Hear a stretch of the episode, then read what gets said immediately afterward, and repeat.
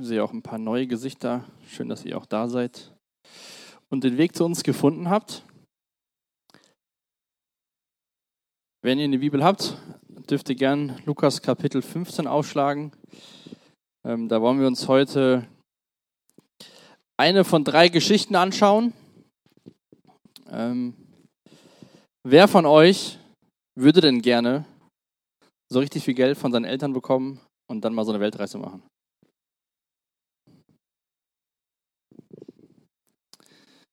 Sehr gut. Vielleicht melden sich bei der zweiten Frage nicht mehr ganz so viele. Wer von euch hat das Gefühl, dass ihr zu Hause Dinge leisten müsst, damit ihr von euren Eltern, von euren Eltern, von euren Eltern etwas bekommt?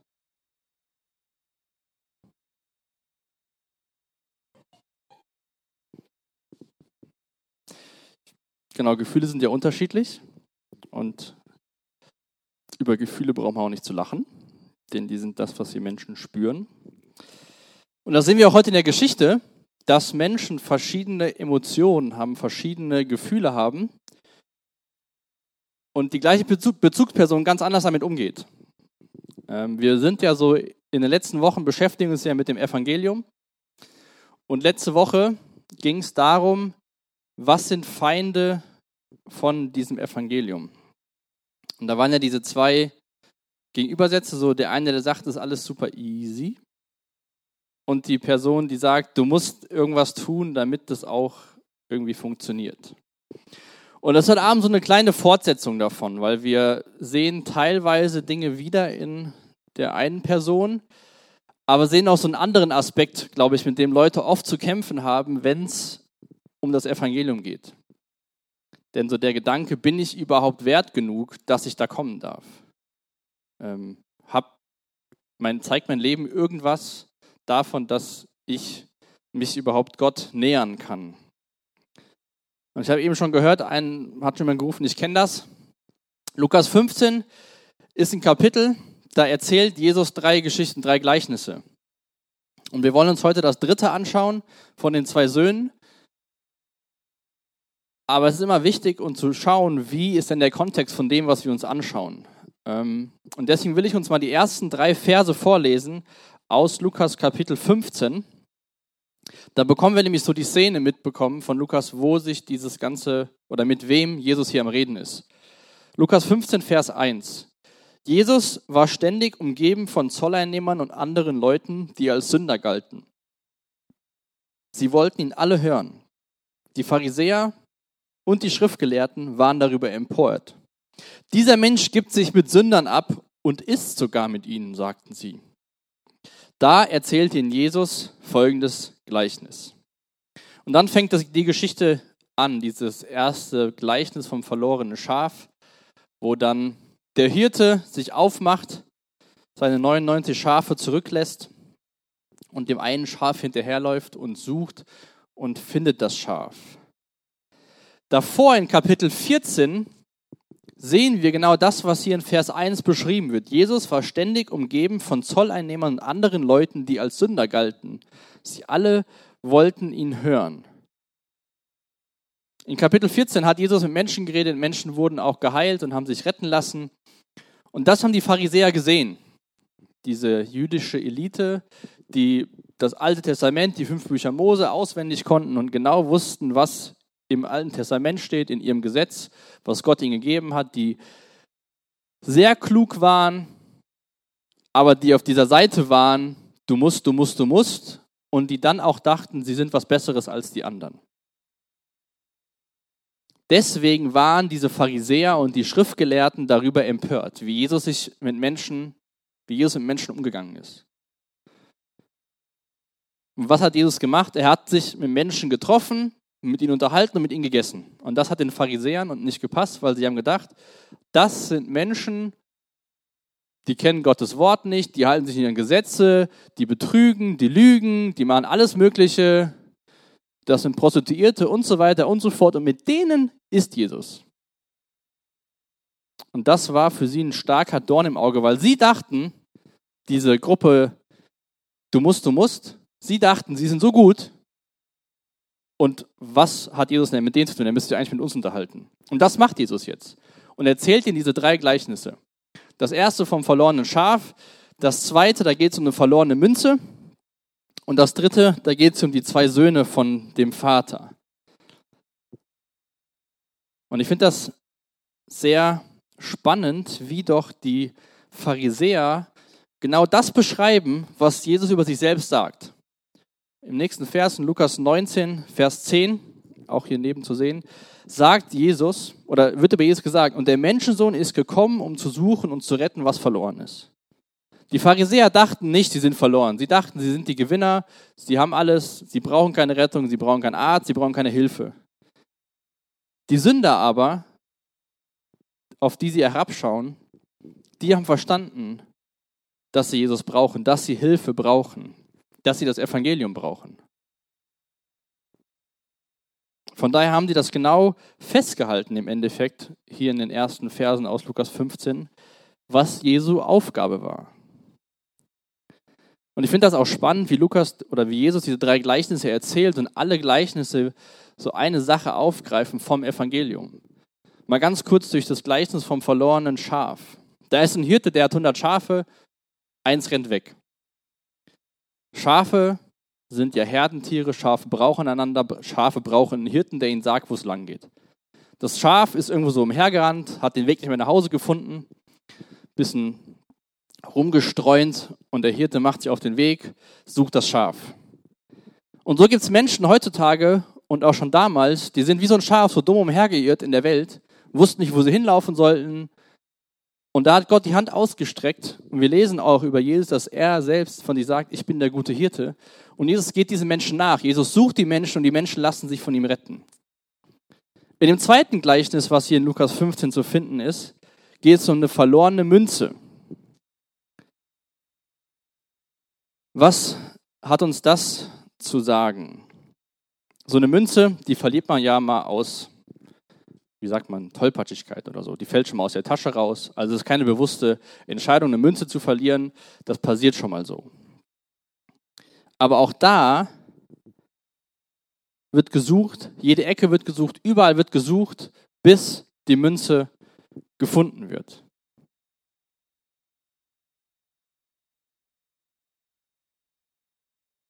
Das dritte Gleichnis ist ein bisschen anders, das sehen wir auch gleich. Da geht nicht ein Hirte raus und sucht ein Schaf oder da geht nicht eine Frau und sucht ihre Münze, die sie verloren hat, sondern da geht es um zwei Söhne und der eine von denen sitzt bei den Schweinen und merkt, irgendwas ist falsch hier. Irgendwie zu Hause ist alles viel besser. Ich esse hier Schweinefraß lebe bei den Schweinen und zu Hause, die Diener von meinem Papa, denen geht so viel besser. Vielleicht ist das der bessere Ort, denn dieser Junge macht sich auf und geht zurück nach Hause. Und ich glaube, auch das ist ein Bild, wie Menschen sich in der Vergangenheit retten lassen haben und heute auch noch gerettet werden. Dass sie irgendwann so tief im Schlamassel festsitzen, so tief im Schweinefraß, äh, dass sie feststellen, irgendwas stimmt mit meinem Leben nicht. Und ich habe doch was gehört, dass es irgendwo anders viel besser ist. Und dieser Junge macht sich dann auf nach Hause. Aber er denkt nicht nur, es könnte irgendwo besser sein, sondern wie wir gleich sehen, er macht auch wirklich was. Und dieses Gleichnis ist sehr bekannt von den zwei Söhnen. Oftmals bekannt als der verlorene Sohn oder der, der verlorene und der wiedergefundene Sohn. Und oftmals, oder hier und da sind Gleichnisse von Jesus nicht so einfach zu verstehen. Da muss man erstmal gucken, was bedeutet das. Hier in dem Gleichnis ist das relativ einfach in diesem Bild. Der junge Sohn, der wegläuft, der steht für Menschen, die verloren sind, für Sünder, die Buße tun, für diese Menschen, mit denen Jesus sich abgibt, wo die Pharisäer darauf hinunterschauen. Der ältere Bruder ist genau so ein Pharisäer. Der hat die Haltung davon. Der freut sich nicht, dass sein Sohn, äh, sein Bruder nach Hause kommt. Der will gar nicht an der Party teilnehmen. Der ist immer bei seinem Vater, macht alles richtig. Und der Vater ist ein Bild für Gott im Himmel. Was hat der junge, der junge Sohn gemacht? In Lukas 15, das habe ich jetzt nicht auf der Folie. Ähm, Jesus sagt dann hier ab Vers 11, ein Mann hatte zwei Söhne. Der Jüngere sagte zu ihm, Vater, gib mir den Anteil am Erbe, der mir zusteht.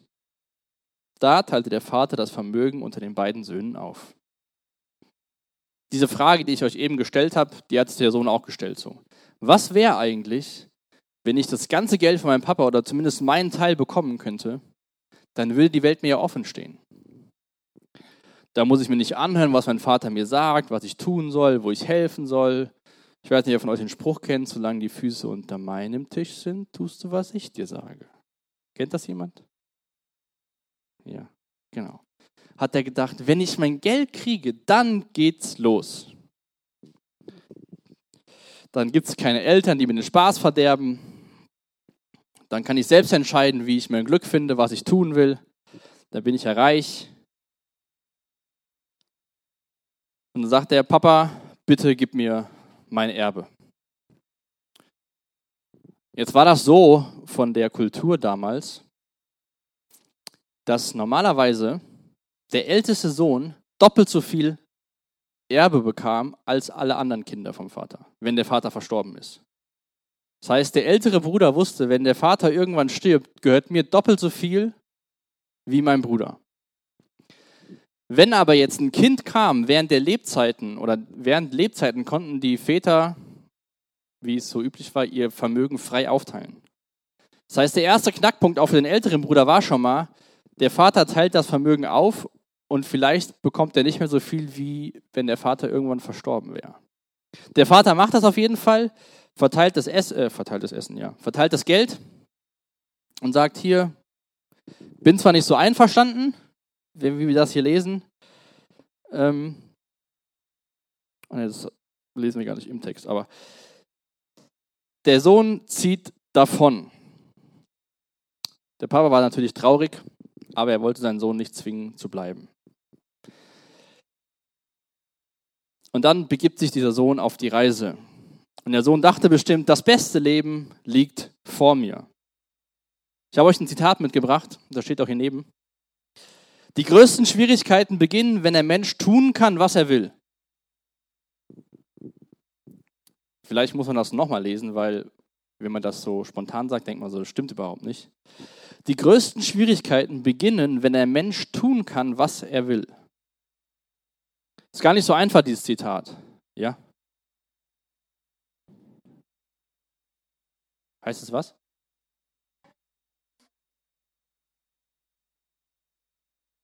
Wieso denn nur Erwachsene?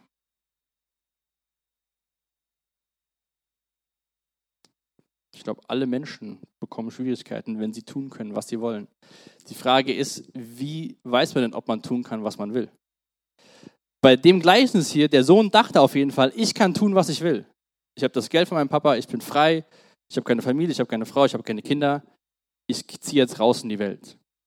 Und wir sehen an diesem Sohn, was passiert, wenn er denkt, die Welt steht mir offen, ich kann tun lassen, was ich will. Ich bin ein freier Mensch und diese Freiheit werde ich jetzt genießen. Das Thema, sind wir frei und ist Freiheit gut für uns, passt nicht alles heute Abend in den Abend rein, weil das zu tief geht. Aber wir können uns gerne später darüber weiter unterhalten. Also der Sohn zieht los, verprasst sein Geld, irgendwann ist sein Geld weg. Dann braucht er ein bisschen was zu essen. Er findet noch was. Ähm, es gab sogar eine, eine Hungersnot. Und dann in dieser Hungersnot ohne Geld sucht der junge Typ einen Weg, dass er Essen findet. Er hatte nichts mehr, kein Geld und wollte irgendwas zu essen. Obwohl er doch davor machen konnte, was er wollte. Er war der Boss, er war der Chef seines eigenen Lebens. Und ich glaube, das ist ein gutes Bild dafür. Vor zwei Wochen hat der Philipp darüber gepredigt, warum brauchen wir das Evangelium. Das ist nämlich genau das, dass Sünde Freiheit verspricht. In verschiedenen Bereichen. Der Sohn dachte, ich habe Freiheit, wenn ich Kohle habe. Und im Endeffekt ist er zum Sklaven von so einem anderen Mann geworden und hat sein, mit den Schweinen zusammengegessen. Sünde verspricht auch Erfolg und bringt schon Misserfolg. Der Junge dachte, mit dem Geld, mit dem, was ich machen kann, das ist mein Leben. Im Römer Kapitel 6, Vers 23 lesen wir, der Lohn der Sünde ist der Tod. Der Sohn dachte vielleicht, auf diesem Weg mit dem Geld auf meiner Weltreise finde ich mich selbst und er hat sich selbst verloren. Und er musste feststellen, dass aus Vergnügen versklaven wurde. Warum wurde er zum Sklave? Vers 16 lesen wir in Lukas 15, er wäre froh gewesen, wenn er seinen Hunger mit den Schoten, die die Schweine fraßen, hätte stillen dürfen, doch selbst davon wollte ihm keiner etwas geben.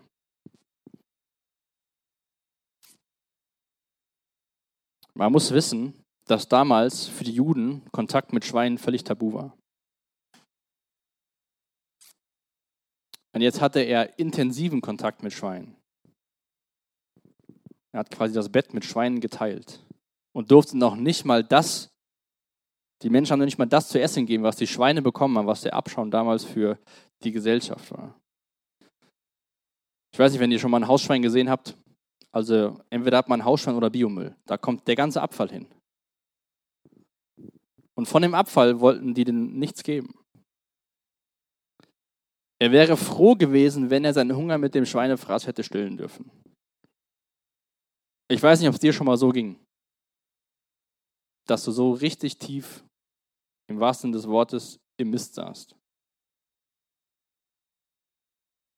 Und an diesem Punkt fängt er mal an nachzudenken, ob das, was er sich so ausgemalt hat mit dem Geld und dem Erbe und dem ganzen Spiel und Spaß, ob das wirklich seinen Sinn hatte. Denn in diesem Schlamassel, mitten im Schlamm, kommt er ein bisschen zur Besinnung und erinnert sich daran, dass als er zu Hause war bei seinem Vater, und der Vater hatte auch Tagelöhner und Diener, dass es den Dienern und den Tagelöhnern dort viel, viel, viel, viel besser ging, als es ihm hier im Schlamm ging. Und ich glaube auch, dass diese Umstände ihm geholfen haben, seinen Vater auf eine neue Art und Weise zu sehen. Nicht als einen, der zu Hause alles bestimmt, und irgendwas unter Kontrolle haben will, sondern dass er gesehen hat, wie sein Vater mit Dienern und Tagelöhnern umgeht hier im Schlamm und wusste, wenn, er, wenn ich nur so behandelt werden würde wie diese Diener und Tagelöhner, dann ging es mir viel, viel besser. Und der Junge geht und macht sich auf den Heimweg. Jetzt versucht euch mal in den hineinzuversetzen. Also der hat zu deinem Papa gesagt, hier, ich will alles haben von dir. Ich will von zu Hause weg. Ich will die Welt bereisen. Und jetzt stellt er fest, richtig, mies gelaufen, der Plan, ich will besser wieder nach Hause. Und dieser Junge stellt sich so die Frage, was kann ich meinem Papa sagen? Ihr kennt das vielleicht, wenn ihr irgendwas Dummes angestellt habt, überlegt ihr euch mal so Ausreden oder wie kann ich es meinen Eltern beibringen, was ich getan habe. Und das nochmal mal zehn hat der sich überlegt, in der Schlimme, was er getan hat. Er sagte dann, ich will mich aufmachen und zu meinem Vater gehen und zu ihm sagen, Vater, ich habe mich gegen den Himmel und gegen dich versündigt. Ich bin es nicht mehr wert, dein Sohn genannt zu werden. Das waren seine Gedanken. Aufgrund von dem, was er getan hat, darf er, ist er nicht mehr wertvoll genug, Sohn seines Vaters zu sein. Und das ist noch so ein, wenn wir auf letzte Woche blicken, noch so ein Feind vom Evangelium. Die einen sagen, alles easy, kannst machen, was du willst. Vielleicht war der Sohn vorher auch so auf dem Trip. Die anderen sagen, du musst, du musst, du musst. Und dann gibt es Menschen unter uns, die sagen, mich kann keiner lieben, für mich ist niemand gestorben, ich bin es nicht wert, Sohn von Gott genannt zu werden. So hat der sich gefühlt. Der hat gesagt, ich habe so viel Mist angestellt, so viel Schande auf meine Familie gebracht, ich bin es nicht mehr wert, sein Sohn zu sein. Aber ich will ein Sklave von ihm werden. Das war so sein Ziel. Der Sohn ist auf dem Weg nach Hause und dann am Horizont sieht er schon sein Zuhause, wo sein Vater ist. Sein Vater steht da und hält Ausschau. Und ich weiß nicht, was so in diesem Sohnemann so durch sein Herz gegangen ist, durch seine Gedanken. Ob er sich schon Angst gehabt hat auf das, was sein Vater ihm zu sagen hat. So von wegen, habe ich dir doch gesagt, du dummes Kind, was hast du eigentlich gemacht? Ganze Geld verprasst, nur missgetrieben. Sieh zu, dass du wieder klarkommst. Ich würde mal vermuten, das wäre die Reaktion, die wir tippen, wie der Vater mit dem Sohn umgehen würde.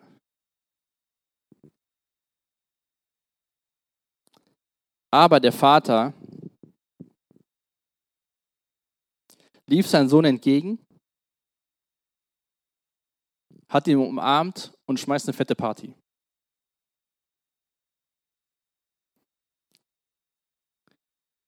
Wir lesen in dem Text davon, dass er zu seinen Dienern sagt, holt das Mastkalb, holt das beste Kalb, das beste Essen, holt das beste Gewand, schmeißt das größte Fest, denn mein Sohn ist zurückgekommen. Der Sohn dachte, ich bin es nicht wert, mehr Sohn zu sein, sondern ich will nur Diener und Tagelöhner sein. Aber für den Vater hat der Sohn nie seinen Wert als Sohn verloren, als Kind verloren. Ganz egal, was er gemacht hat. Und dieser Vater ist seinem Sohn entgegengelaufen.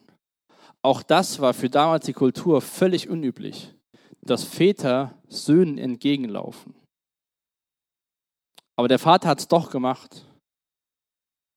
Ich habe schon zu Beginn gesagt, dass der Vater hier in dem Gleichnis ein Bild für Gott im Himmel ist. Und am Anfang von dem Kapitel erzählt Jesus diesen Pharisäern, die denken, was machst du eigentlich mit diesen ganzen Söhnen? Er erzählt dir das Gleichnis vom Hirten, der seinen Schafen hinterherläuft. Sein Sohn hatte Schande über die Familie gebracht. Im Alten Testament, im fünften Buch Mose, Kapitel 21, da sind ganz viele Gesetze aufgeschrieben. Und es hört euch mal an, was damals das Gesetz war.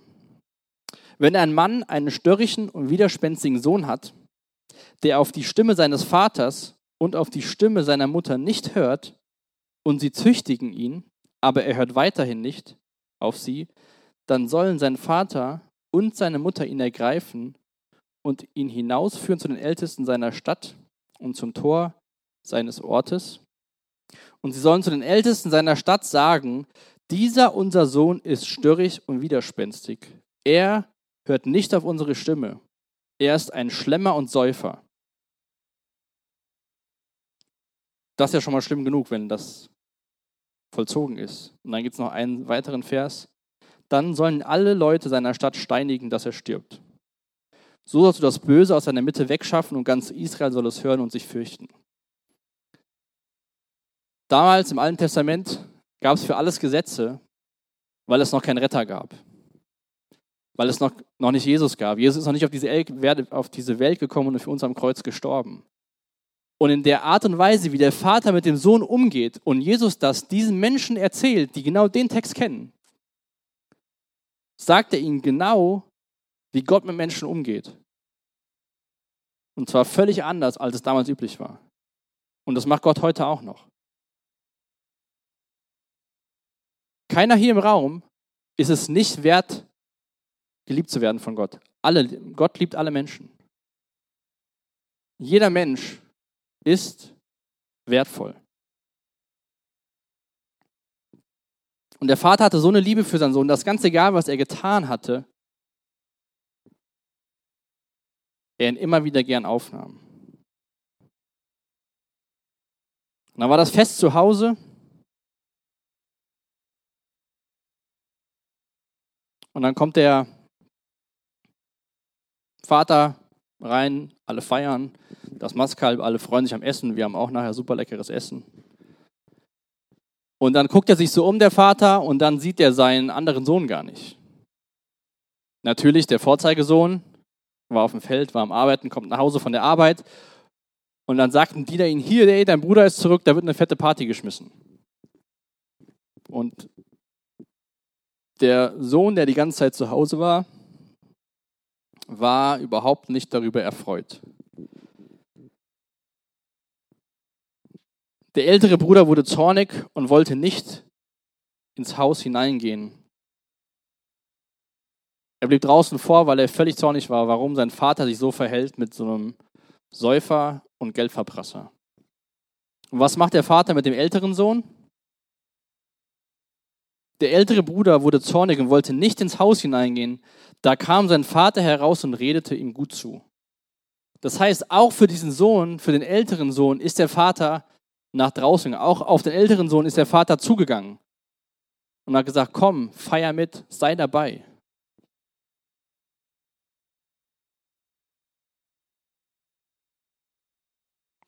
Und dann sagt der Sohnemann zu seinem Papa, so viele Jahre diene ich dir jetzt schon und habe mich nie deinen Anordnungen widersetzt. Und doch hast du mir nie auch nur einen Ziegenbock gegeben, sodass ich mit meinen Freunden hätte feiern können. Und nun kommt dieser Mensch da zurück, dein Sohn, der dein Vermögen mit Huren durchgebracht hat, und du lässt das Mastkalb für ihn schlachten. Er war völlig entsetzt darüber, so stolz auf, in Anführungszeichen, seine Leistungen, nicht als Kind, sondern als Sklave, wie er sich selbst hier, oder als Diener, wie er sich selbst bezeichnet.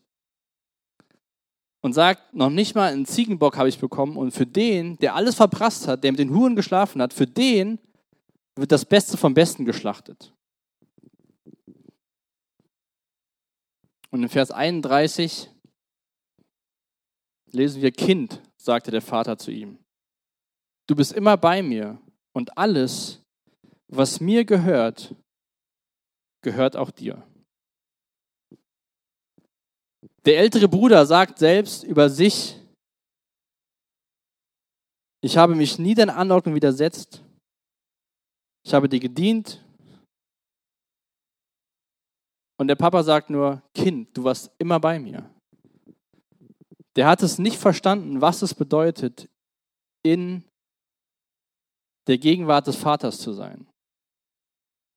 Der Sohn war, der ältere Bruder war so dieser religiöse Weg, was die Pharisäer waren, wo auch letzte Woche es drum ging.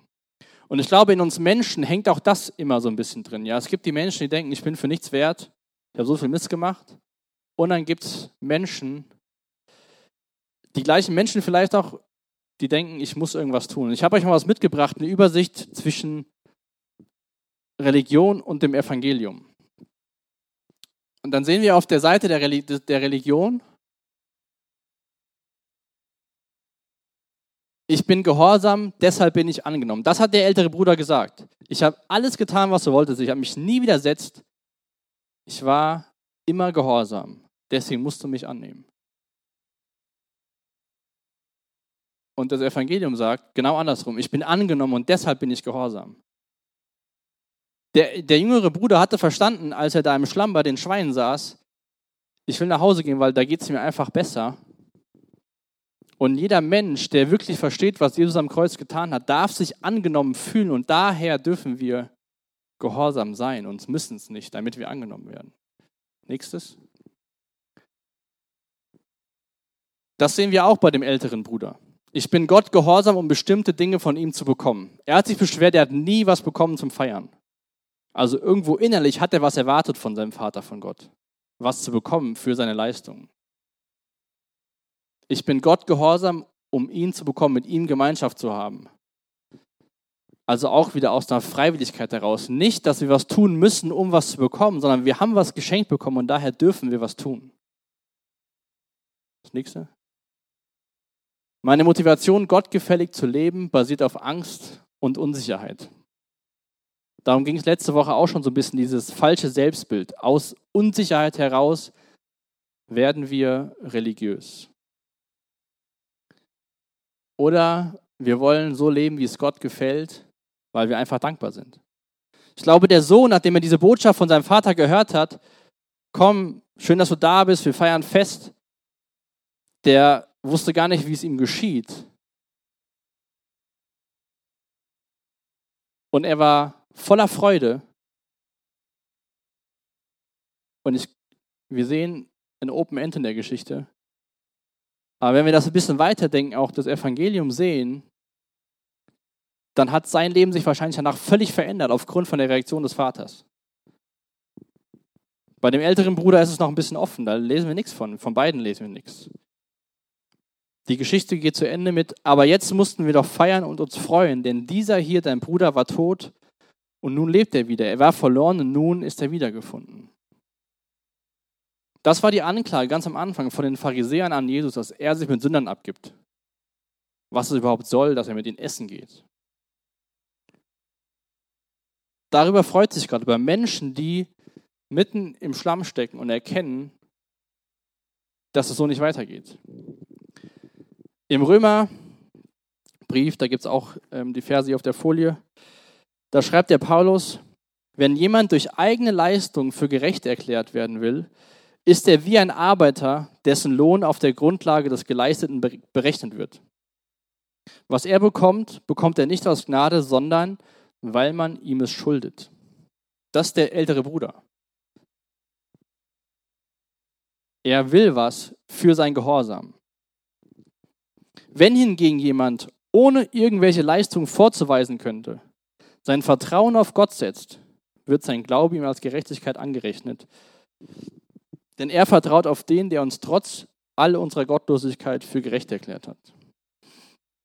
Das sehen wir in dem Sohn, der sein Geld verprasst hat und zurückgeht. Er wusste, ich kann nichts meinem Vater zeigen, was ich Tolles gemacht habe. Ich habe nur missgebaut. Und er war völlig auf das Wohlwollen, auf die Gnade seines Vaters angewiesen, überhaupt Sklave zu werden und wurde als Sohn empfangen. Ich habe letzte Woche einen Satz gesagt, vielleicht erinnert ihr euch noch daran. Ich bin sündiger, als ich jemals gedacht hätte, und in Jesus bin ich geliebter, als ich jemals gehofft hätte. Das durfte der jüngere Sohn erfahren. Der ältere Bruder, der hat angefangen, mit seinem Vater oder bildlich gesprochen mit Gott so eine Scorecard zu haben. Also er hat aufgelistet, was er alles kann, was er alles hat, was er alles gemacht hat. Und dafür wollte er von seinem Vater was haben. So funktioniert es aber nicht beim Evangelium.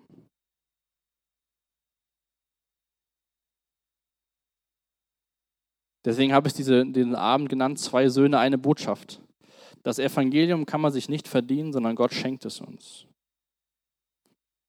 Und ich habe einen coolen Satz gelesen in der Vorbereitung, der sagt, Gott liebt alle Menschen, aber seine Gnade rettet Sünder. Letzte Woche die Person hier auf der Seite hat ja so gesagt, alles easy, Gottes Liebe, passiert sowieso alles, alles wird gut. Und man hört das ja schon mal so, ja, Gott ist Liebe, Gott macht alles, alles easy. Der Vater in der Geschichte hatte Liebe für beide Söhne. Aber nur ein Sohn hat verstanden, dass er nichts vorzuweisen hat und hat diese Gnade angenommen. In Epheser 2, Vers 8 und 9 will ich mal vorlesen.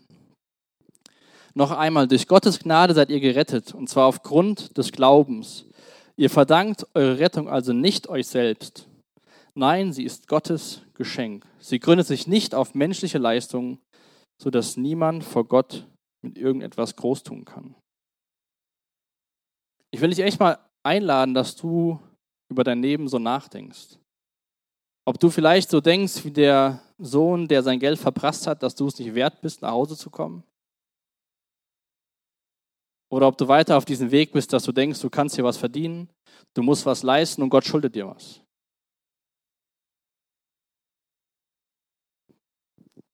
Denn das Evangelium ist, dass wir aus Gnade, aus Wohlwollen Gottes gerettet sind ohne dass wir irgendwas tun können. Weder ich noch der Philipp oder die zwei, die hier standen, oder die Jana, keiner von uns kann Gott irgendwas bringen und sagen, hey, da ist mein Ticket in den Himmel, außer dass wir auf das vertrauen, was Jesus für uns getan hat.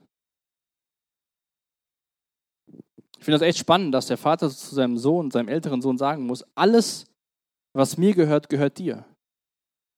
Der Sohn hatte alles, was dem Vater gehört. Er hat es aber nicht verstanden, weil er dachte, er muss was tun. Und der Jüngere dachte, der hat nichts und bekommt alles geschenkt.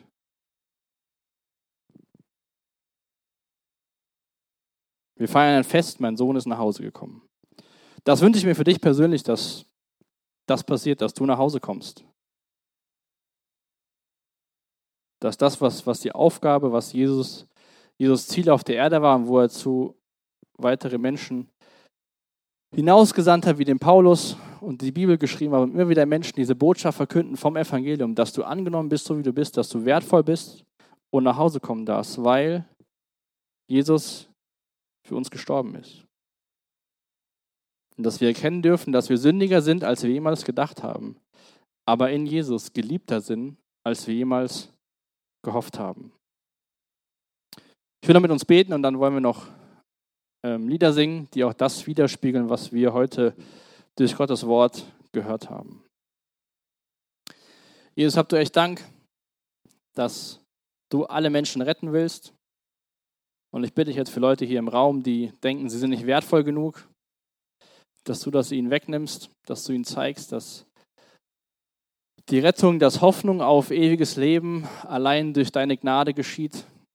Danke, dass du Menschen annimmst, die ihr Geld verprassen. Danke für dieses wunderbare Bild, dass selbst im tiefsten Schlamm Menschen zu dir umkehren dürfen. Jesus, und ich habe auch Dank dafür, dass wir so Sätze hören wie, Kind, alles, was mir gehört, ist doch dir, du warst immer bei mir. Danke, dass du immer alle Menschen im Blick hast, die, die denken, sie sind bei dir und viel zu weit weg von dir sind und die, die viel zu weit weg von dir sind und es auch erkennen. Und ich bitte dich echt für den Abend, auch noch für die Gespräche später, für die Lieder jetzt, dass du echt durch deinen Geist wirkst und dass wir das tun dürfen, was auch in der Geschichte passiert ist, dass da ein Fest gefeiert worden ist, weil der Sohn zurück nach Hause gekommen ist. Amen.